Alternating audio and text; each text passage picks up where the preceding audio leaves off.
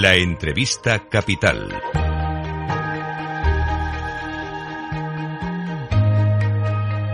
Luis Vicente Muñoz. Escucha lo que viene en Capital Radio. Qué casualidad. Financial Times publica en su portada que estamos en el final de una época marcada por los nuevos bancos, la nueva política de los bancos centrales.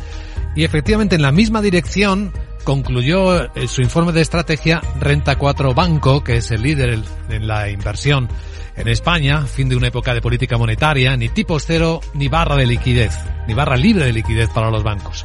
Este es un gran cambio que tenemos delante. Vamos a comentar lo que viene con nuestra invitada capital. Ella es directora de eh, análisis de renta variable y estrategia en Renta 4. Natalia Aguirre, ¿cómo estás Natalia? Muy buenos días. Hola, buenos días, Luis Vicente. O sea que sí que estamos en el final de una época, lo que es lo mismo decir que estamos ante una nueva. Sí, efectivamente, es un cambio claro de régimen monetario después de 15 años eh, en el que en los que hemos vivido un modelo de crecimiento basado en una deuda creciente a tipo cero. Eh, bueno, creemos que eso se ha acabado, ¿no? El año 2022 ha sido el año en el que se ha producido un giro de 180 grados en las políticas eh, monetarias con tanto la Fed, que ayer nos dio el último ejemplo, ¿no?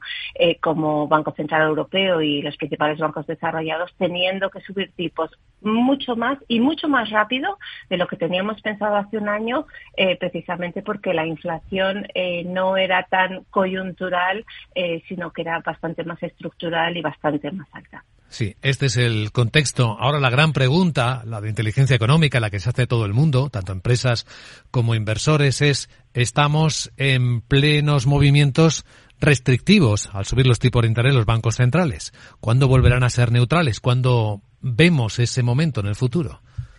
Pues mira, la verdad es que pensamos eh, que va a tardar eh, y va a tardar porque no va a ser tan fácil bajar la inflación al objetivo de los bancos centrales eh, del, del 2%. Ayer precisamente le preguntaban al presidente Powell en la conferencia posterior a esos más 50 puntos básicos de la Fed que, que si ese objetivo de inflación del 2%, del 2% podía seguir vigente o realmente había que buscar un nivel algo superior porque no tenemos una inflación solo derivada de la salida del COVID, de la guerra de Ucrania, de ciertos factores que son más de corto plazo, sino que nosotros desde Renta 4 pensamos que vamos a tener una inflación eh, eh, estructuralmente más alta, ¿no? Pues por temas como la desglobalización, la transición energética, las sanciones a Rusia por el tema geopolítico. Entonces, en este contexto, y respondiendo a tu pregunta de cuándo pensamos que van a volver a tipos neutrales, no creemos que vaya a ser en 2023, a pesar de que el mercado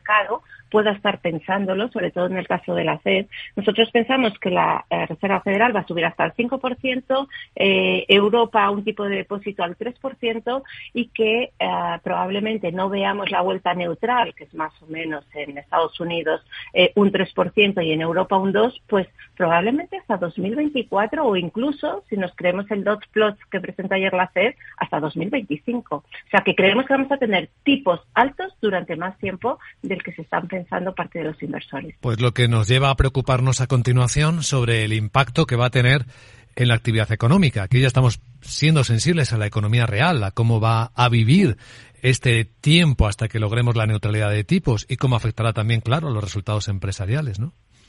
Sí, lógicamente. De hecho, una de las razones por las que ayer la FED subió solo 50 puntos básicos eh, y no 75 como había hecho en las últimas cuatro ocasiones es porque eh, todos sabemos que las subidas de tipos tienen eh, un efecto retardado en la economía real y lo que tampoco quieren hacer es pasarse, ¿no?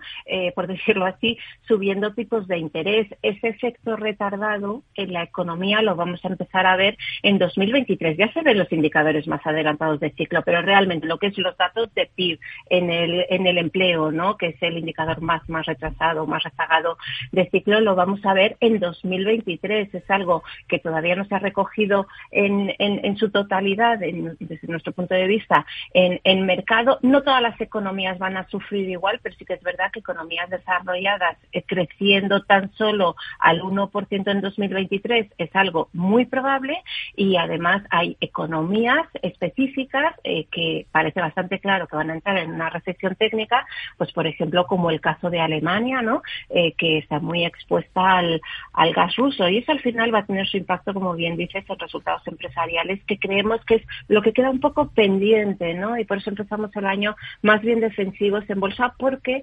precisamente esa revisión a la baja en, en los beneficios por acción coherente con un escenario de desaceleración económica importante recogiendo esas subidas de tipos todavía eh, no se ha recogido en su totalidad en las bolsas. Hmm.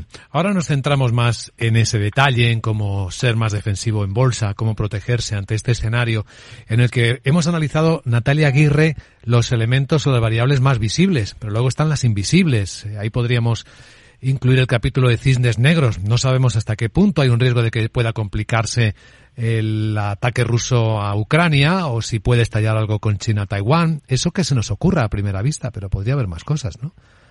Sí, riesgos, Luis Vicente, hay muchos. No siempre los hay, siempre los hay, pero especialmente después de los dos últimos meses que llevamos, eh, desde mediados de octubre, las bolsas han subido cerca de un 20%, ¿no? Han permitido eh, limitar o reducir bastante las pérdidas que llevábamos acumuladas en el año precisamente porque los mercados pues se han mostrado ah, muy positivos con que se modere la inflación, que ya nos dijo ayer Powell que esto no está tan claro ni es tan rápido, ¿no? Que es prematuro ese ese ese optimismo, pero eh, como bien dices, eh, pues hay cisnes negros eh, y si no que nos lo digan en los últimos años, ¿no? Que hemos tenido francamente de todo, como bien dices, está el tema de Rusia-Ucrania, que va a ocurrir con el conflicto bélico, está el tema de China-Taiwán, que es otro polvorín que bueno, pues que no estamos diciendo que tenga que estallar, ni mucho menos, no, es, es, imposible saber, ¿no? Ni siquiera la, los tiempos y tal, pero sí que es, es un tema relevante y luego, sobre todo, yo creo que de fondo el miedo que tenemos es que la inflación no se reduzca eh, como está previsto y que eso obligue a los bancos centrales a tener que subir más. Y luego, por poner un par de riesgos más, China. China nos preocupa en tanto en cuanto eh, la salida de la política cero COVID, eh, la reapertura de la economía, eh, no creemos ni mucho menos que vaya a ser fácil. De hecho, ya se están viendo problemas, ¿no? En los hospitales, no, creemos que no están preparados para hacer una salida rápida y que, por tanto, eso podría frenar un poco también el ciclo económico. Y luego otro otro riesgo del que no se habla mucho, pero que también puede ser una cuestión más de largo plazo, pero tampoco perderíamos de vista es Japón, ¿vale? Japón tiene una deuda muy elevada, más de un 200% del PIB, eh, de deuda pública sobre PIB, y Japón, si recordáis, es la única economía desarrollada que no ha eh, cambiado su política monetaria restrictiva, sigue siendo ampliamente eh, expansiva ultra expansiva, por decirlo así, y bueno, si se viese obligada porque la inflación ah, le, le, le, sube por eh, básicamente por depreciación de la divisa, por inflación importada, en un momento dado podría tener que cambiar el sesgo de su política monetaria y eso con tanta deuda pues también podría ser un foco de tensión en los mercados, ¿no? Así que yo creo que riesgos eh, no nos faltan. No quiero sonar muy negativa porque es verdad que a medio plazo somos más positivos, eh, pero hay que vigilar estos riesgos, sobre todo después de la alegría reciente de las bolsas. Pues en este escenario en el que debemos movernos, hablemos de la estrategia, de la acción como inversores. Hace un instante nos decía Natalia que es un momento para quizás ser defensivos en términos de bolsa, pero si hablamos del asset allocation, de seleccionar eh, inversiones en 2023, ¿cómo deberíamos enfocarlas? Bueno, a ver, si nosotros, si hablamos eh, en, términos globales de, todo tipo de activos, eh, sí que es verdad que yo creo que por primera vez en muchos años podemos decir que hay valor en la renta fija.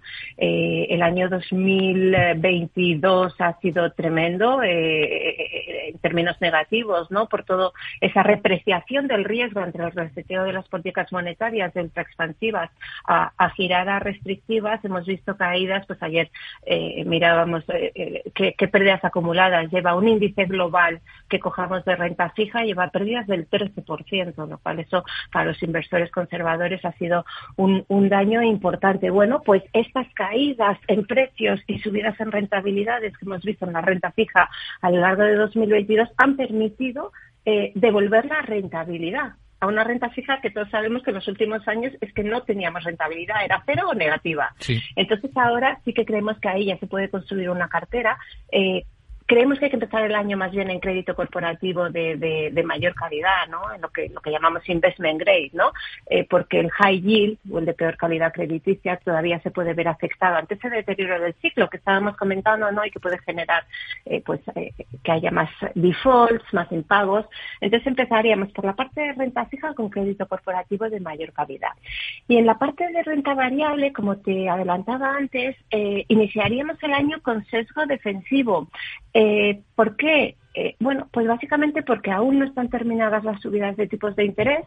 Ya nos dijo ayer Powell que quedan al menos 75 puntos básicos de subida en, para, para 2023. Y en el caso del Banco Central Europeo, creemos que lo más probable es que el tipo de depósito, que está ahora mismo en el 1,5, pues se vaya a niveles del 3% probablemente. Y tenemos que ver todavía el impacto, como comentábamos antes, en ciclo y en resultados empresariales. Eso es lo que nos hace empezar el año con un sesgo defensivo. Eso sí, esto es como empiezas el año, ¿no? Luego entendemos que nos tendremos que ir ajustando a la evolución de la economía real, de, del entorno financiero y que probablemente en el momento en que la inflación se vaya suavizando, que no llegando al 2%, pero sí suavizando y que los bancos centrales pueden empezar a pensar en en 2024 me voy a poder ir yendo hacia niveles neutrales de tipos de interés. Entonces, probablemente ese sea el momento de empezar a comprar más ciclo, ponerse menos defensivo y más, más beta, ¿no? Por decirlo así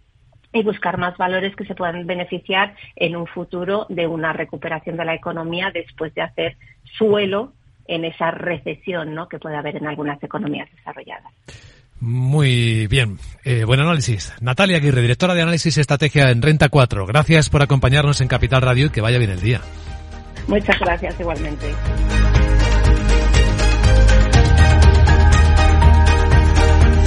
Capital, la bolsa y la vida, con Luis Vicente Muñoz.